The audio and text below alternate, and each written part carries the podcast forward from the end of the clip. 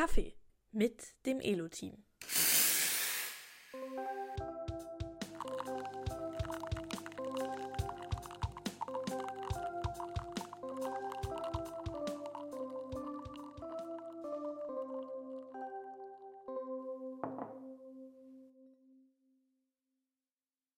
Ja, ich bin heute mit einem neuen Heißgetränk am Start. Was ist denn diesmal bei dir? Bei mir ist es eine goldene Milch geworden. Eine goldene Milch. Sagt dir das was? Ja, ich- Gold kommt, glaube ich, daher, dass es eigentlich gelb ist und wenn man so ein bisschen einen Euphemismus verpacken möchte, Euphemismus. hat, nennt man es goldene Milch. Das ist, glaube ich, dann Kurkuma. Im, genau, Kurkuma und noch ein paar geheime Zutaten, die kamen Mhm. da reinmischt. Also mindestens Pfeffer ist noch drin und ich glaube ein bisschen Kardamom. Mhm. Und ähm, relativ lecker. Ja. Und äh, ich brauche heute kein Koffein. Hast du schon genug Kaffee getrunken? Ich glaube ja. Ja, okay. Wie, wie, nennen wir die Folge dann anders oder Nein, nein. reicht das? Goldene Milch, Golden Gate.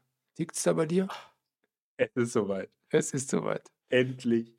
Ja, ähm, wir hatten beim letzten Mal angekündigt, dass wir die Folge remote aufnehmen. Jetzt sitzen wir uns doch gegenüber. Mhm. Ist dein Flug ausgefallen? Nee, das äh, zu, hoffentlich nicht. Der, der kommt erst noch. Und wir hatten uns nur entschlossen, dass es logistisch ein bisschen zu aufwendig ist und wir deswegen Ja. es schon vorab aufnehmen. Kleiner Vorgriff. Letztes Mal, als wir in San Francisco waren, man fliegt nicht nach San Francisco, aber trotzdem über den Teich, hatten wir das Problem, wir mussten da auch was aufnehmen. Ganz anderer Grund, kein Podcast, gab es damals, glaube ich, noch gar nicht.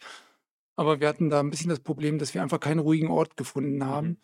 Bis vor kurzem wussten wir noch gar nicht, wo ich eigentlich da übernachten werde. Deswegen, jetzt habe ich das Hotel mal gesehen. Es wird relativ fancy. Ich glaube, da hätte man ganz gut noch eine Podcast-Folge aufnehmen können. Aber Mhm. jetzt ist, glaube ich, auch ganz gut, das so schon mal vorab zu machen.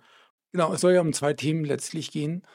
Eines, ich habe es angekündigt in der News äh, von der Folge 6, dass äh, San Francisco irgendwie das größte Elo-Abenteuer war in gewisser Weise. Und ähm, wir haben ja auch schon angekündigt, dass wir hier unterbringen wollen.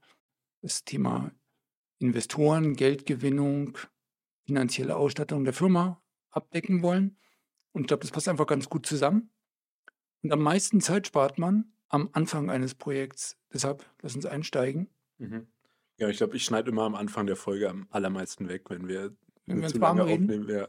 Ja. Ja, ich habe es auch mal wichtig, aber deswegen lass uns loslegen. Wie fangen wir denn am besten an?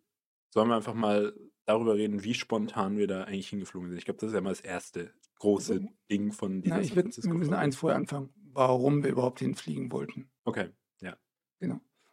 Tatsächlich sind wir ja hingeflogen, ziemlich genau ein Jahr nach Gründung der Gesellschaft. Ähm, ELO ist 2018 März gegründet worden und tatsächlich sind wir nach San Francisco ein Jahr später, März 2019. Zu diesem Zeitpunkt war das Geld, das wir zum, ähm, zur Gründung der Gesellschaft aufgenommen haben, weitgehend verbraucht. Wir sind am Anfang eben mit einem Kapital an Start gegangen, das uns ermöglicht hat, ein Jahr lang an ELO zu arbeiten. Und jetzt ging es darum, neues Geld zu beschaffen, neue Investoren zu gewinnen, an die Elo-Idee zu glauben und uns Geld zu geben. Wie das genau geht, darauf gehen wir nachher noch ein. Ich war schon eine Zeit lang mit diesem Thema unterwegs. Letztlich gab es zwei Gruppen von Menschen und äh, Gesellschaften, die wir ansprechen wollten. Also einmal sogenannte Angels, also Leute, die eher einen kleineren Betrag geben, ähm, an die Idee glauben, in der Konzeptphase typischerweise schon einsteigen und tatsächliche Venture Capital Geber, also Wagniskapitalgeber, ähm, von denen es in der Spielebranche ein paar gibt. So furchtbar viele kannten wir noch gar nicht. Ein ganz großer war London Venture Partners, einer der größten überhaupt, die in Spiele investieren. Und wir haben gedacht, wäre doch ein Witz, wenn wir die nicht davon überzeugen könnten, dass Elo genau das Richtige für sie ist. Und kleine Ernüchterungen kamen dann, als es äh, sich herausstellte, es ist gar nicht so leicht, mit so jemandem in Kontakt zu treten. Denn auf ihrer Webseite hatten sie letztlich alle Kontaktmöglichkeiten soweit abgeriegelt und gesagt, entweder lasst ihr euch durch jemand empfehlen, der schon mit uns zusammenarbeitet, lasst euch das Intro machen, oder trefft uns auf eine der vier Messen, an denen wir üblicherweise zugegen sind. Haben wir halt geguckt, welche vier Messen sind das denn? Und eine davon war die Games Developer Konferenz in San Francisco. Naja, das könnte ja was sein, hatte ich so gedacht. Gucke nach und stelle fest, diesen vier Tagen. Und dachte, okay, das ist ein bisschen kurzfristig. Trotzdem bin ich dann an dem Abend nach Hause gekommen und wir saßen hier am Tisch zusammen, in der Mhm. ganzen Familie. Und dann hatte ich plötzlich die Idee unterbreitet, ich glaube, es es hilft nichts. Äh, wir, wir können nicht noch abwarten, noch eine Messe später in drei, vier Monaten oder wann das genau der Fall ist. Wir müssen diese Gelegenheit beim Shop packen und habe den Vorschlag gemacht, wie wäre es, wenn ich dort hinfliege. Es war gerade ein Freitag und am Montag hätte also der Flug sein können. Wir haben auch mal auf unser Konto geguckt, also auf das Gesellschaftskonto, haben gemerkt, furchtbar viel Geld ist da nicht mehr. So ein San Francisco-Trip ist auch keine billige Angelegenheit. Man muss darüber fliegen, man muss für diese Messe bezahlen, man muss für das Hotel bezahlen. Es kostet auch Zeit. Ähm, ist das jetzt die beste Verwendung unserer verbleibenden finanziellen oder liquiden Mittel? Naja, das war also alles so das, was ich auf den Tisch ausgebreitet habe. Und ja, wir haben die Entscheidung ja dann letztlich nicht nur alleine wir zwei getroffen, sondern auch mit allen anderen, die bei Elo was zu sagen haben und eine Meinung dazu haben dürfen. Und genau, haben uns dann alle dafür entschlossen, wir als Familie, wir als Elo-Gesellschaft, dass es eine gute Sache ist, dahin zu fliegen und die Zeit und das Geld zu investieren, das zu machen. Und ja, die Messe ging am Dienstag los. Das waren, glaube ich, die vier Tage Differenz, von mhm. denen wir vorhin gesprochen hat, du vorhin gesprochen hattest. Und unser Flug ging aber Montag, also Montag mhm. früh. Freitagabend hatten wir uns da dann dazu entschlossen, das zu machen. Ich weiß nicht, ich glaube, so kurzfristig habe ich noch nie einen innereuropäischen Urlaub geplant. Und dann zu dem Zeitpunkt dann einfach zu sagen, okay, dann fliegen wir jetzt halt nach San Francisco für eine ganze Woche. Ist ja auch dann immer gleich mal ein, ein Ding. Ich hatte schon Termine ausgemacht mit Freunden einfach in der Woche, die man dann irgendwie absagen muss mit der Begründung, man ist jetzt mal kurz doch spontan in den USA. Das mhm. ist halt ein Ding. Aber genau, wir haben ja, gedacht, dann galt es letztlich Termine absagen, Flug buchen, Hotel raussuchen, bei der Messe registrieren, Ester-Antrag machen. Mhm. War also schon ein gewisses Programm, was wir da zu absolvieren hatten noch übers Wochenende. Naja, und wenn man so Dinge so kurzfristig macht, kann auch was schiefgehen. Genau, das, die, das ist gleich die erste Anekdote zu dem ganzen Thema. Wir haben ein Hotel rausgesucht und das war mal ein richtiger Griff ins Klo. Ich glaube, so kann man es gut zusammenfassen. Wir sind da angekommen, es war relativ spät abends, das ist ja so meistens bei den Flügen von hier in die USA, dass man da auch dann abends ankommt. Und wir sind dann in dem Hotel angekommen, so weit, so gut.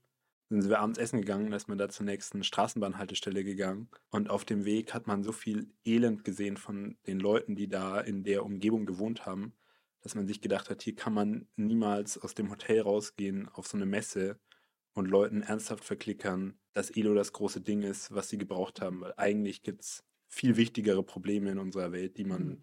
lösen, zu lösen hat, ja. weil es hier Menschen richtig, richtig mies geht. Ja, also diese, diese verschiedenen Obdachlosen zu sehen, die zum Teil da auf den Bürgersteigen gekämpft haben und unser Hotel war wirklich mittendrin davon und man hatte also auch nicht das Gefühl, das Hotel sei irgendwie eine Oase, die davon ausgeschlossen ist. Und also ich kann mich insbesondere auch an das Gefühl am nächsten Frühstück erinnern, wo wir da durchgegangen sind und man sah also die, die Leute, die zum Teil damit, ähm, die sich gerade gegenüber der Polizei durchsetzen mussten, die also auch das irgendwie räumen wollte, den Platz da. Und man hatte irgendwie gedacht, der, der Unterschied, warum es uns gerade besser geht, ist, dass wir eine Plastikkarte in der Hosentasche haben, wo noch Geld drauf ist. Also an dieses Gefühl kann ich mich genau mhm. erinnern. Ähm, dass es eben die Sozialsysteme dort nicht so gibt wie bei uns. Aber genau wie du sagst, hier auf meinem Stuhl sitzen, habe ich sehr wohl das Gefühl, dass wir mit Elon etwas arbeiten, was einen positiven Beitrag leistet dazu, wie, wie Menschen sozial miteinander interagieren. Ich glaube, Elo ist einfach eine großartige Alternative zu sozialen Netzwerken, in denen man einfach nur passiv ist und viele andere negative Dinge erlebt, hatten wir, glaube ich, auch schon mal thematisiert. Aber dieses Gefühl konnte ich da überhaupt nicht entwickeln. Genau, da, da war so das, die Notwendigkeit von aktiver Hilfe so, so unmittelbar zu spüren, dass man sich gedacht hat, alles andere ist nebensächlich und ja, wir, ja. wir können da nichts tun. Wir, gedacht, wir, sind dann letztlich davor geflohen und noch haben uns ein neues Hotel gesucht und ich kann mich auch noch in den Moment erinnern, wo wir dann in dieses Zimmer angekommen sind. Und es war so eine Erleichterung schon davor, als wir nur aus dem anderen Zimmer ausgecheckt sind und ohne einen Ort zu haben, wo wir heute Abend schlafen, nur mit gepackten Koffern in dieser S-Bahn zu stehen, Richtung Innenstadt zu fahren, ohne irgendwie ein Ziel zu haben, hat sich schon besser angefühlt, weil man diesen Ort hinter sich lassen konnte. Mhm. Das war schon komisch. Man, man wusste nicht, wo man heute Nacht schläft, aber es hat sich besser angefühlt, dass man nicht da schläft, wo man die Nacht vorher geschlafen hat. Mhm obwohl man noch nicht weiß, was der nächste Ort ist. Und dann sind wir da angekommen in diesem Hotel. Das war ein richtiger Glücksgriff Ja. und es hat sich so gut angefühlt. Es war letztlich auch ganz in der Nähe der Messe, wo wir dann hin sollten. Also war alles wesentlich besser als vorher. Und also für mich war auch, auch das Learning, dass wir waren mit einer konkreten Mission da. Mhm. Mission nicht nur für uns, sondern auch das ganze Team hat Hoffnung da reingesetzt, dass wir aus diesem Aufenthalt etwas machen. Und es hätte jetzt nichts genützt, sich dieser gewissen, will es nicht Depression nennen, aber dieser, die- diesen Dieser Machtlosigkeit, also wir zwei Ja. konnten nichts an dieser Situation ändern. Ja. Also sich da rauszustehlen letztlich und zu sagen, wir müssen in eine Umgebung, in der wir wieder Kraft haben, auftanken können und unser eigentliches Thema angehen können, das, das war genau richtig. Ja. Hört sich so an, als wenn jetzt unsere Probleme schon gelöst waren, waren sie aber nicht. Wir haben dann ja schon ein bisschen Vorlauf, den Check-in schon gemacht zu dieser Messe. Das war noch sehr beeindruckend. Riesen Galerien von Self-Service-Terminals, an denen man äh, das klar machen konnte und äh, auch das Gelände schon so zu sehen, auf dem diese GDC stattfinden sollte. Alles sehr beeindruckend. Die Ernüchterung kam dann eigentlich erst am nächsten Tag, als es wirklich losging und ja, wir so ein bisschen an diesen verschiedenen Ständen vorbeigeschlendert sind, an einigen an großen Leinwänden. Games hatten wir hier auch schon erwähnt, ob das jetzt Ego-Shooter oder ich wandere durch eine Welt oder sonst etwas sind, aber auf keinen Fall die Handy-Games in der, in der Art, wie wir sie haben auf Elo. Ja, es ist einfach auch eine super große Bandbreite letztendlich der gesamte Gaming-Markt. Und wir sind eben auf dem einen Extrem, nämlich so schnell mal zwischendurch am Handy. Und dann gibt es halt das andere Extrem, riesige Welten und ganze Environments, die dafür irgendwie geschaffen wurden. Da konnte Mhm. man auch mit VR irgendwo abtauchen und Ja. gar nichts mehr von der Außenwelt mitkriegen. Und, und, und sowas wurde da ja zum Teil eben auch die, das Technische dahinter irgendwie präsentiert. Es war ja eine Konferenz für Game Developer, also so ein bisschen so, wie macht man Mhm. sowas? Wir bieten, wir bieten das Framework an, wir erklären euch, wie das Jetzt geht. waren und wir aber auch gar nicht unterwegs, um eine neue Technologie, ein neues Framework oder sonst irgendetwas zu suchen. Von daher war das sowieso gar nicht das richtige egal, was die da vorgestellt hätten. Wir hätten ja am liebsten gehabt, dass es da Stände gibt, wo irgendwelche Investoren sitzen. Dass dem nicht so sein würde, war uns schon vorher klar. Wir hatten das Ausstellerverzeichnis auch gesehen, sondern wir mussten dann davon ausgehen, die Investoren laufen so wie wir darum unter diesen tausenden Menschen und vielleicht schlagen die mal hier oder da an irgendeinem Stand auf und stellen da Fragen, aber sie werden nicht bei uns aufschlagen, weil wir haben keinen Stand, wir laufen selbst auch nur rum. Und sie hatten natürlich auch keine Mütze auf und kein Schild äh, an der Brust heften, auf dem irgendwie draufsteht Investor. Hm. Das wäre cool gewesen. Es hat nicht lange gedauert, bis einem klar war, naja, es muss jetzt schon ein verdammt großer Zufall passieren, damit wir über so jemand stolpern. Unsere einzige Strategie war, dass wir gedacht haben, naja, lass uns doch gucken, ob es Spieleanbieter gibt, die sowas Ähnliches zumindest machen wie wir und lass uns die fragen, ob, ob sie gefundet sind, ob sie also Investoren haben und ob sie die hier treffen möglicherweise oder ob sie uns einen Namen nennen können oder sowas. Also auch das war schon schwer genug, sich da, also man muss ja überhaupt mal den richtigen treffen, der diese Frage überhaupt beantworten kann. Das ist nicht zwangsläufig derjenige, der da am Stand steht und, ähm, und es gehört auch Mut dazu und erstmal eine Vertrauensbasis, auf der man diese Antwort kriegt. Also diese Strategie so richtig aufgehen wollte die auch nicht. Ich meine, wir hatten ein bisschen Zeit mitgebracht. In Summe waren wir ja dort eine Woche und hatten so gedacht, wir es geht jetzt mal darum, Anfänge zu finden, irgendwie Fäden in die Hand zu nehmen, das dann irgendwie zu erfolgen. Es ist ja sowieso meistens so, dass du von einer Person dann zur nächsten weitergeleitet wirst und dann da wieder weiter, bis du dann mal bei der richtigen Person bist. Und wir hatten halt gehofft, wir finden da so ein paar Anfänge, haben dann doch relativ schnell gemerkt, so leicht, wie wir Mhm. uns erhofft hatten, ist es nicht. Ja, und dann waren wir in einem Coworking Space, hatten dort einfach mal einen, einen Tag gearbeitet und versucht da ein bisschen mit anderen Leuten, die da ja irgendwie auch Startups oft sind, zu reden. Das war, glaube ich, ein Plan. Ich weiß nicht, ich glaube, letztendlich haben wir dann mehr gearbeitet als. Ja, Wir haben es ja letztlich immer für zwei Sachen genutzt und auch dieses Coworking Space. Das eine war, wir haben an unserem Spiel weitergearbeitet. Damals entstand gerade Mon Mon. Ähm, Und das andere, was wir gemacht haben, oder schwerpunktmäßig ich gemacht habe, habe LinkedIn genutzt und meine E-Mail natürlich, um alle möglichen Leute darüber zu informieren, dass wir gerade auf der GDC sind, ob sie möglicherweise auch da sind, ob man sich treffen kann, Kontakte, die ich noch aus der Stay Friends Zeit in Amerika hatte, angeschrieben. Ich bin gerade da. Habt ihr irgendeinen Kontakt dort, den man vielleicht, ähm, den ihr uns, wo ihr uns ein Intro machen könntet? Genau, dazu konnte man diese Zeit auch immer ganz gut nutzen. Also uns war ja irgendwie klar, jetzt den so und so vielten Tag über die Messe gehen, wird keinen Unterschied mehr machen. Wir müssen andere Strategien probieren. Wir waren dann auch viel Kaffee trinken, Ja. was, was sich durch unser Leben zieht. Und waren dann dort in einem Café sogar und hatten tatsächlich diesen klassischen, wie man ihn aus Filmen kennt, Startup-Pitch mitbekommen. Ja. Neben uns saß ein Investor und ein Typ, der sein Startup da präsentiert hat. Ja. Und der ist dann gegangen nach dem Pitch und wir hatten uns gedacht, ja komm, jetzt, den müssen wir auch anquatschen.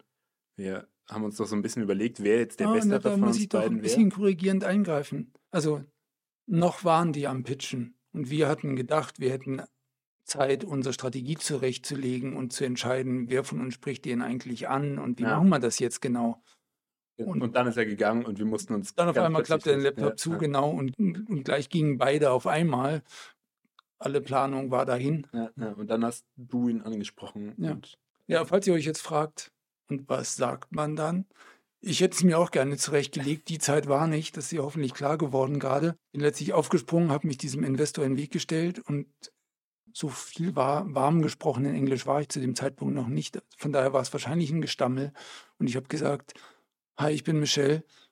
Ich bin aus Deutschland hierher gereist, weil ich die Hoffnung habe, hier Investoren für mein Game-Startup zu finden. Und ich hoffe, du einer bist, der mir helfen kann, Kontakt zu dem richtigen Menschen aufzubauen. Und dann hat er tatsächlich gefragt, was, was machst du denn genau? Und dann hatte ich das versucht in zwei Sätzen zu sagen. Also der Elevator Pitch, aber außerhalb des Fahrstuhls halt, aber beim Gehen. Und dann hat er mir seine Karte in die Hand gedrückt und gesagt, schick mir dein Pitch-Deck, ich gucke, wer der Richtige ist. Und mit dem Wissen, dass äh, in Amerika solches Weiterleiten typischerweise wesentlich schneller geht als hier, waren wir erstmal voller Optimismus und fanden das großartig, haben den völlig überteuerten Cappuccino mit einem Lächeln bezahlt. Und es ging auch relativ schnell. Dieser Kontakt hatte mir dann ähm, auf LinkedIn auch die äh, Kontaktanfrage beantwortet. Dann passierte einfach nichts mehr. Auch bei weiteren Nachfragen. Es war, als hätten wir den Mensch nie getroffen. Ja. Aber der Abend war zumindest mal gerettet. Ich weiß noch, wir hatten einen schönen Abend ähm, in einem guten Burgerladen. Das war ja einer der roten Fäden, die sich da durchgezogen hat. Bei dir insbesondere. ich glaube, ich hatte jeden Abend einen Burger gegessen in dem Urlaub. Ja. Oder der Reise. Hast du gerade Urlaub gesagt? Ja, also so kann es kommen. Wir, aber es war erstmal eins der Aufs, ein- eins der besonders großen. Aber tatsächlich, unsere eigentliche Mission sind wir dann doch noch ein Stück näher gekommen. Also wir hatten einen Plan noch, dass wir das Konferenzprogramm auch mal besuchen von dieser GDC. War aber letztlich nicht furchtbar ergiebig. Wir haben uns jetzt auch noch die richtigen Vorträge rausgesucht, aber immer noch mal vor dem Hintergrund, ob wir jetzt die richtige Person treffen, war das leider da auch irgendwie nicht möglich. Wir Mhm. hatten gedacht, vielleicht kann man an den Nachfragen irgendwas feststellen oder sowas, dass, dass man dann rausdestillieren kann, we- wen muss man vielleicht nachher ansprechen. Naja, aber tatsächlich ein ehemaliger Arbeitskollege von mir, also sehr, sehr ehemalig, der damals an der Akquisition von Stay Friends mit beteiligt war und danach kurze Zeit später das Unternehmen verlassen hatte. Zudem hatte ich über die Jahre hinweg immer Kontakt gehalten und ein Post auf LinkedIn offenbarte, dass er eine neue Entwicklung bei der GDC eben kommentiert hatte. Und ich war recht erstaunt, seinen Namen dort zu finden im Zusammenhang mit Spielen. Und ähm, aus dem ich irgendwie ableitete, ist er denn in der Gegend oder ist er möglicherweise auch auf der Messe? Und sprach ihn an und er antwortete tatsächlich an diesem Abend direkt, meinte, ja, ich bin mittlerweile nach San Francisco gezogen. Auf die Frage hin, ob wir uns treffen könnten, meinte er, kein Problem, kommt halt am Abend auf ein Glas Wein vorbei. Ähm, meine Frau ist heute Abend nicht da. Da könnten wir uns ähm, über Elo austauschen. Und also wenn man so ein bisschen amerikanische Gewohnheiten kennt, dann weiß man, das ist total wichtig, dass die Frau nicht da war an diesem Abend, weil um diese Zeit würde kein Geschäftstreffen mehr stattfinden. Das ist ganz strikt Familienzeit und niemals würde er mich zu seiner Familie nach Hause einladen, wenn seine Frau da wäre. Ähm, da ist dann spätestens um 7 Uhr Schluss. Und naja, wir haben dann mal ganz kurz geguckt, wie wir da eigentlich hinkommen und dann festgestellt, also wir haben kein Auto, wir können uns auch nicht so schnell noch eins mieten, um dann dem Abend dahin zu fahren. Und wir mussten letztlich absagen, weil das war dann doch irgendwie eine anderthalb Stunden Zugfahrt, so in Summe. Ja. Und, aber glücklicherweise hatte er am nächsten Morgen Zeit und wir haben uns dann zum Frühstück betroffen. Allein die Zugfahrt dahin war ein Abenteuer, fand ich. Und was haben wir gelernt? Erinnerst du dich noch? Was hat er uns Ich erzählt? glaube, das, die- das größte Ding, an das ich mich erinnere, war, niemanden interessiert die Vergangenheit. So, es geht darum, was man in der Zukunft machen, machen will, vorhat. Und äh, you don't need a history lesson. If you need a history lesson, it's not good. Oder sowas war, Oh. war glaube ich, so ein bisschen die Aussage. Aber das das habe ich nicht mitgenommen, aber ja, ist vielleicht was dran. Genau, ja, also so, wenn, man, wenn du erklären musst, warum du ja so toll bist, weil du das in der Vergangenheit schon geschafft hast, das juckt niemanden. So, du musst erklären, was du in der Zukunft vorhast und damit beeindrucken. Und das muss dein Pitch sein. Mhm. Ich erinnere mich daran, dass äh, er kannte mich ja nun von Stay Friends her und den Erfolgen, die wir damit ähm, zu Wege gebracht haben und sagte, Michel, kennen dich nicht genug Leute in Deutschland, die wissen, was du schon geleistet hast und da investieren wollen? Versuche nicht in einem Land Geld aufzunehmen für dein Startup, wo du den Leuten erst erklären musst, was Stay Friends ist.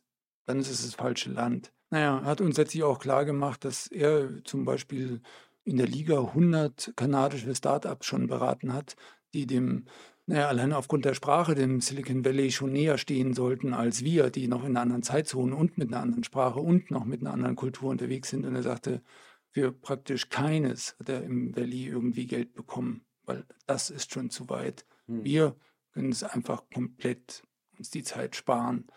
Ich meine, jetzt waren wir auch nicht unterwegs mit der Idee, eigentlich amerikanische Investoren anzusprechen. Absurderweise ist ja London Venture Partners, rat mal, wo sie herkommen, Ja. oh, Mhm. ne? aus Venture, nein. Hm. Ähm, dass wir jetzt nach San Francisco fahren, um die zu treffen, ist natürlich ein Ding. Aber glücklicherweise hat uns dieser Ansprechpartner, dieser Kontakt, dann tatsächlich über einen weiteren Mittelsmann den richtigen Kontakt hergestellt. Und Genau, er hatte in eine Firma investiert, die mit London Venture Partners zusammengearbeitet hat und uns dann so ein Intro gemacht. sozusagen, ja, genau. Das hat noch ein bisschen Zeit gedauert, bis dieses Intro gezogen hat.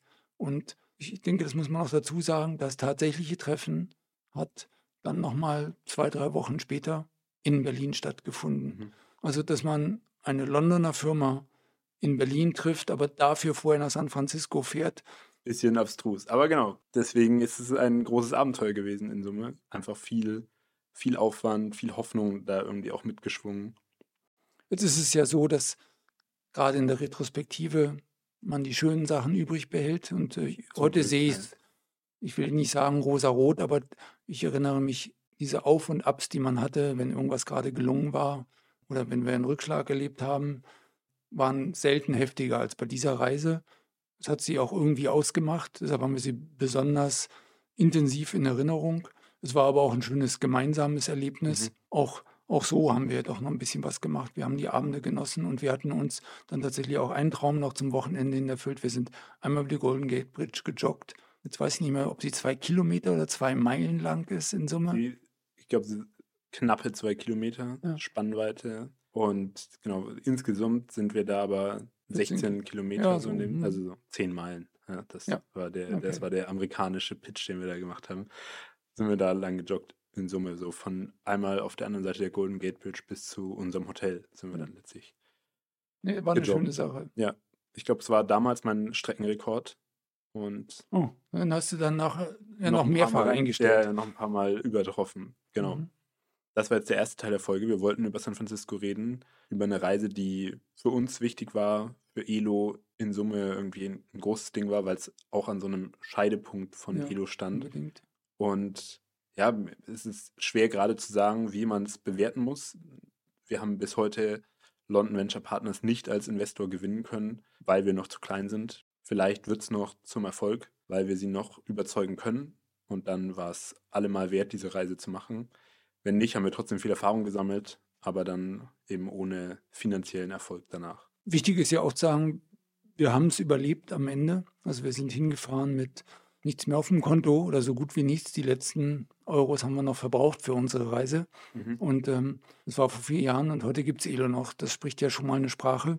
Ich glaube, wir können noch kurz vorweg sagen, solche Zeitpunkte gab es in der Elo-Geschichte schon häufiger, dass wir wirklich nahe vor dem Ende standen und ganz schön dafür kämpfen mussten, dass noch das Elo überlebt.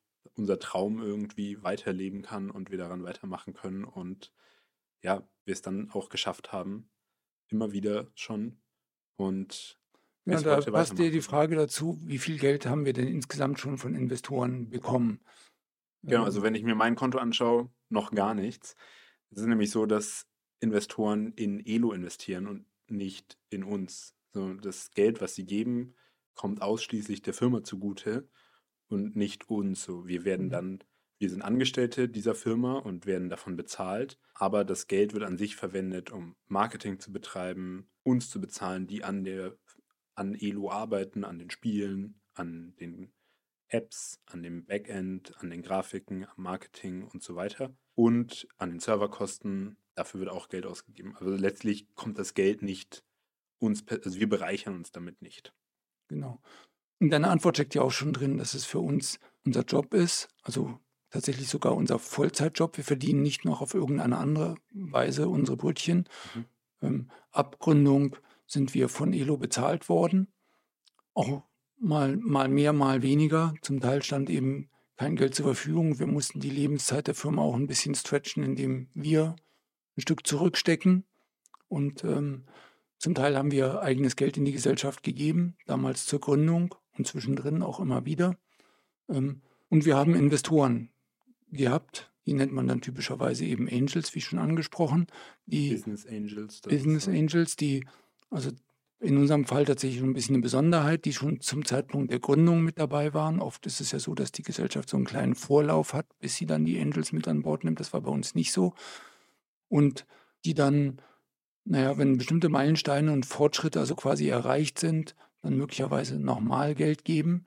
Wir haben andere Angels gefunden, die die bestehenden zwei Angels, die wir schon hatten, ergänzt haben und auf diese Weise nochmal ein weiteres Jahr Elo hinten dran setzen können, das dann erstmal wieder finanziert war. Also auf diese Weise schon eine ganze Menge Geld zusammengekommen tatsächlich, die uns diese fünf Jahre jetzt in Summe ja ermöglicht haben. Noch kurz zur Erklärung, die Investoren geben eben Geld in die Firma rein, bekommen dafür Anteile von Elo und neue Anteile. Das heißt, wir, unser Anteil an Elo schrumpft ein bisschen und dafür werden sie eben von, an zukünftigen Gewinnen mal beteiligt. So funktioniert ja prinzipiell das Grundprinzip von ich investiere in eine Firma. Genau, das vielleicht noch so der Vollständigkeit halber. Vielleicht muss man aber auch sagen, jetzt weil wir ein Tech-Startup sind, ähm, das ist auch nicht ganz unüblich, dass am Ende die gesamte Gesellschaft an irgendjemand anders verkauft wird. Mhm. Also das wäre eben die andere Variante, dass der Verkaufserlös für den Verkauf der Gesamtfirma dann eben entsprechend der Anteile aufgeteilt wird. Und wer heute mehr gegeben hat, kriegt später mehr vom Verkaufserlös.